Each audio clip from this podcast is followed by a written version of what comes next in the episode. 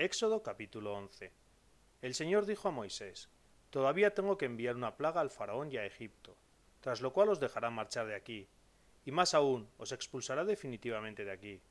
Habla al pueblo para que cada hombre pida a su vecino y cada mujer a su vecina utensilios de plata y oro. El Señor hizo que el pueblo se ganase el favor de los egipcios. Moisés era también muy estimado en la tierra de Egipto, por los servidores del faraón y por todo el pueblo.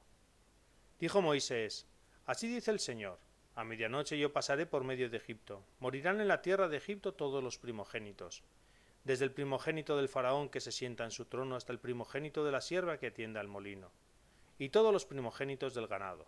Y se oirá un inmenso clamor en la tierra de Egipto como nunca lo ha habido ni lo habrá. Mientras que a los hijos de Israel ni un perro les ladrará, ni a los hombres ni a las bestias, para que sepan que el Señor distingue entre Egipto e Israel. Entonces todos estos servidores tuyos acudirán a mí y se postrarán ante mí diciendo, Sal con el pueblo que te sigue. Entonces saldré. Y encendido en cólera salió de la presencia del faraón. Después dijo el Señor a Moisés, El faraón no os hará caso, y así se multiplicarán mis prodigios en la tierra de Egipto. Moisés y Aarón hicieron todos estos prodigios en presencia del faraón. Pero el Señor hizo que el faraón se obstinara en no dejar marchar a los hijos de Israel de su tierra.